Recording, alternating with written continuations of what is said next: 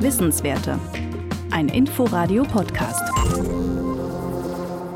Omikron dominiert. Das gilt in fast ganz Deutschland.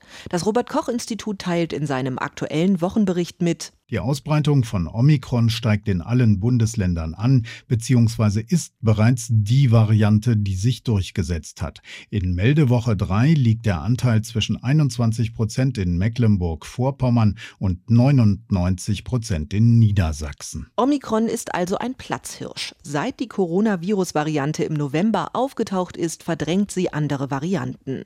Warum dann Bundesländer wie Thüringen und Sachsen eine, zumindest im bundesweiten Vergleich, niedrige Sieben-Tage-Inzidenz haben, erklärt der Epidemiologe Markus Scholz von der Universität Leipzig. Also die Bundesländer laufen genau gleich, nur mit einer zeitlichen Verzögerung.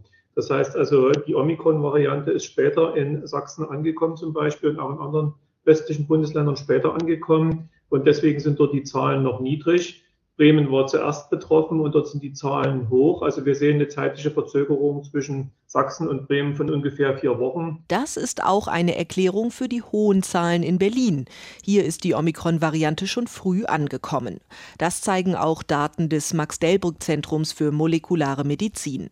Die Forscher können mit technisch aufgerüsteten Pipelines das Erbgut des Coronavirus im Berliner Abwasser bestimmen. So stieg der Anteil von Omikron in den Abwasserproben, die das MDC untersucht hat, bereits im Laufe des Dezembers 2021 rasant. Am 5. Januar 2022 lag der Anteil bei 90 Prozent, Delta war praktisch verdrängt. Der Epidemiologe Scholz rechnet auch in Sachsen noch mit wesentlich höheren Fallzahlen.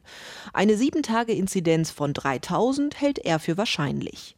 Schon jetzt zeige sich, wo sich Omikron besonders schnell ausbreitet. Je ansteckender die Variante wird, desto mehr sind junge Personengruppen betroffen, die also noch enge Kontakte haben. Wir sehen zum Beispiel jetzt aktuell die höchsten Zahlen in dem Kinder- und Jugendbereich und in dem Bereich junge Erwachsene. Da sind eben dann vor allem die Ballungszentren, zum Beispiel auch in Sachsen, sind die Großstädte Dresden und Leipzig am stärksten betroffen. Und hier insbesondere in Innenräumen, also Schulen, so Markus Scholz.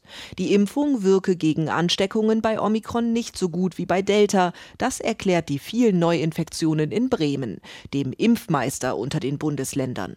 Die Impfung führe aber zu weniger schweren Verläufen und sei deshalb ein immenser Gewinn, sagt der Leipziger Forscher. Andere Länder mit hohen Impfquoten können deshalb schon den Lockerungskurs einschlagen. Also im Moment halte ich das noch für zu riskant zu öffnen. Mit einer höheren Impfquote könnte man das schon viel eher tun. Wissenswerte. Ein Podcast von Inforadio. Wir lieben das Warum.